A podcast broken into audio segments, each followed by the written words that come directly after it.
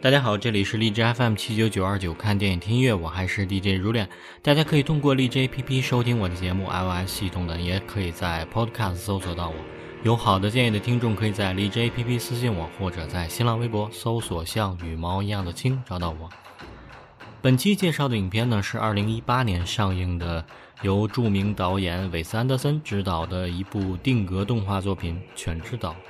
之所以说是又一部呢，是因为之前他也有指导过一部定格动画作品《了不起的狐狸爸爸》。相比于那一部的大受好评，这一部作品呢，则有些褒贬不一。尽管如此呢，它还是作为当年的柏林电影节首映作品展映，而且韦斯安德森呢，也由此获得当年的柏林银熊奖。本片呢有很浓郁的日本元素，从剧中人物、故事的发生地、人类所说的语言以及音乐等等，都让人很惊讶。这是一部由美国导演执导的影片，音乐呢来自于法国配乐家阿里克桑多·迪普拉，也是以高产为名的作曲家。代表作呢包括像《布达佩斯大饭店》、《戴珍珠耳环的少女》、《暮光之城》、《模仿游戏》、《丹麦女孩》等等。本片的配乐呢，有着浓郁的日本风情，尤其加入了由在纽约的日本作曲家 Karu WATABI 创作的太鼓独奏曲，更增添了日本这个国度的特点。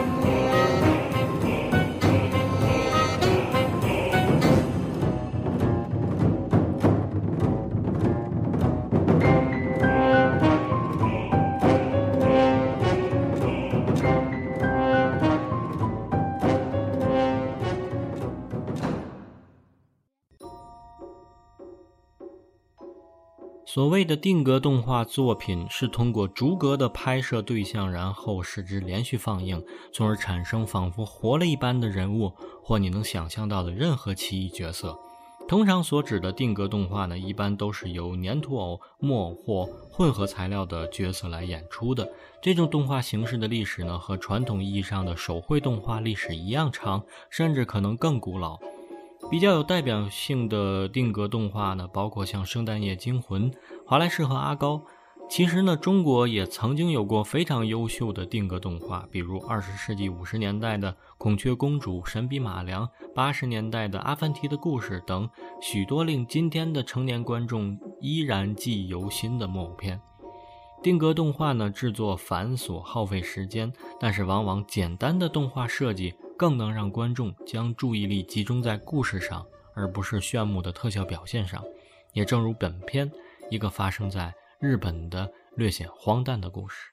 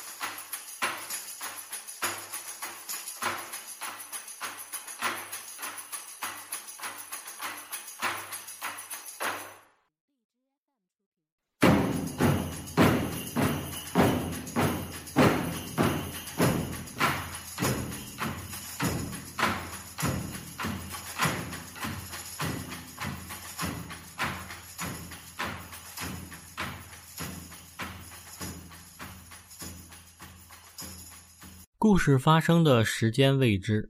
犬流感的肆虐呢，让市长颁布的狗狗流放法案，将城市里的所有犬类都投放到了垃圾岛之上，任它们自生自灭。市长自家的护卫犬点点首当其冲。就这样，本来被养在家中锦衣玉食的狗狗们，都成为了要在垃圾堆里找食物吃的流浪狗。故事的主角呢，是垃圾岛的五条狗，首领、君主、老板、公爵和国王。他们通常结伴行动。有一天呢，市长的养子阿塔里忽然驾驶着飞机偷偷降落在垃圾岛上，他要在这里寻找他的护卫犬，也就是点点。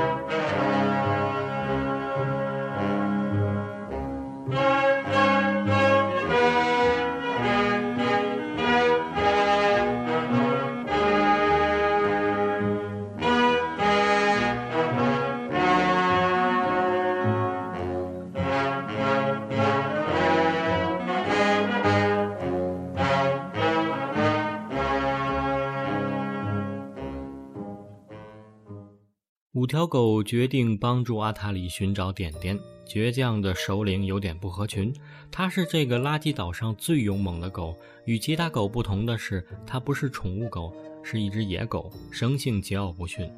然而巧合的是，它和阿塔里分成了一组。一路上，还是个孩子的阿塔里呢，试图驯服首领。首领看他只是个孩子，而可怜他，逗他开心。渐渐的，首领和阿塔里产生了感情，互相有了依赖。而在另一边，城市里也发生着一些动乱。爱狗人士开始看出小林市长的阴谋，他只是单纯的打算消灭狗。尽管抑制瘟疫的疫苗已经诞生，却不愿将这个消息公诸于众，甚至杀害了发明疫苗的医生。于是，一群学生开始策划如何搬掉小林政权，拯救垃圾岛的狗狗们。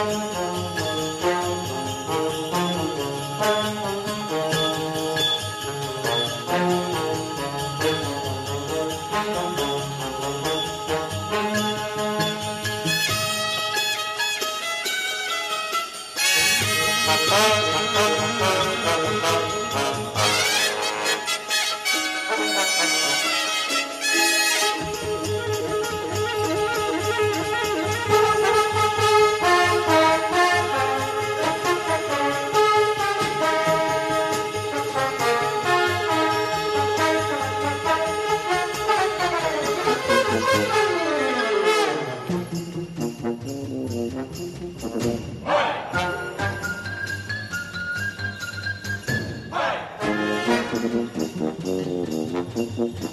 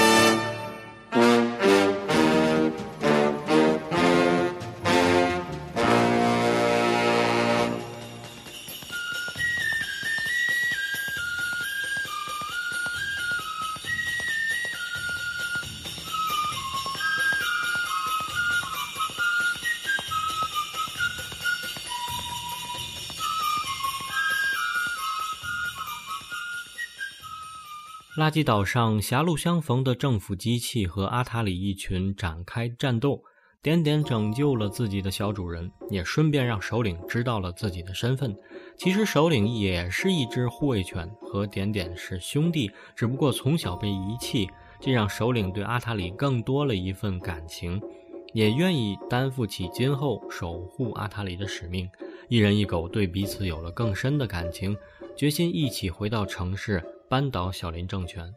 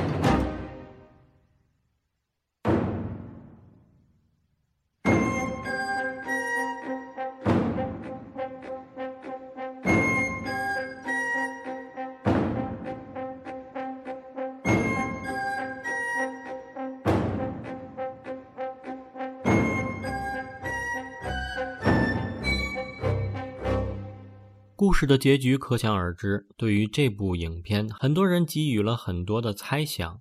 基于韦斯安德森一贯的反讽和赋予抵抗的精神属性呢，这部电影也被冠以更多的政治隐喻。影片在视觉上依旧延续了安德森的小清新风格，然而影片的故事却跳出了韦氏小品文的温馨治愈。政治阴谋与小岛历险双线并行，成了一部政治惊悚电影。首先，可能基于日本的文化背景，人和狗之间不是单纯的宠物之间的关系，不管是护卫权、点点还是首领，他和阿塔里之间呢，更像是严格的君臣关系。狗狗的奴性色彩偏重，垃圾岛上的狗狗更像日本浪人，只有依附于人类，狗狗的价值才会得到体现。狗狗们更像是日本武士，而小林集团代表的则是要屠杀狗狗的政权。他们无所不用其极地利用职权，决定对狗狗采取种族灭绝政策。这点呢，体现了影片所要抨击的对象，正是强权政治。但似乎貌似正义一方的阿塔里和狗狗的关系呢，其实也是一种强权。这种矛盾呢，也成为了很多影迷诟病的地方。但也许呢，这就是韦斯安德森所要表达的，或者说所要讽刺的。在我看来呢，韦斯安德森只是把故事直白地描写出来，意义呢，则留给后人评说。《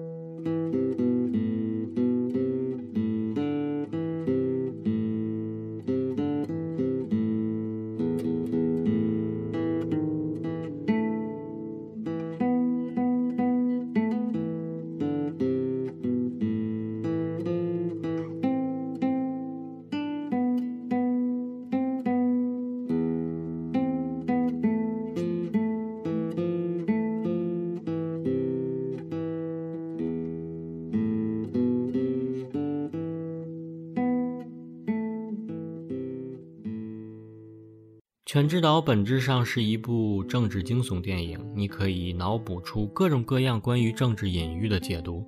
蘑菇云爆炸和狗主子小男孩世袭政治，城市名称呢映射长崎市，学生运动、政治迫害等等。安德森曾说呢，本片是对日本政治的一种幻想，是对二十世纪欧洲政治的一种影射。他放弃了一贯熟悉的线路，敢于跳出舒适区。挑战更为复杂的叙事方式和更高格局的人文主题，这一点还是值得我们欣赏的。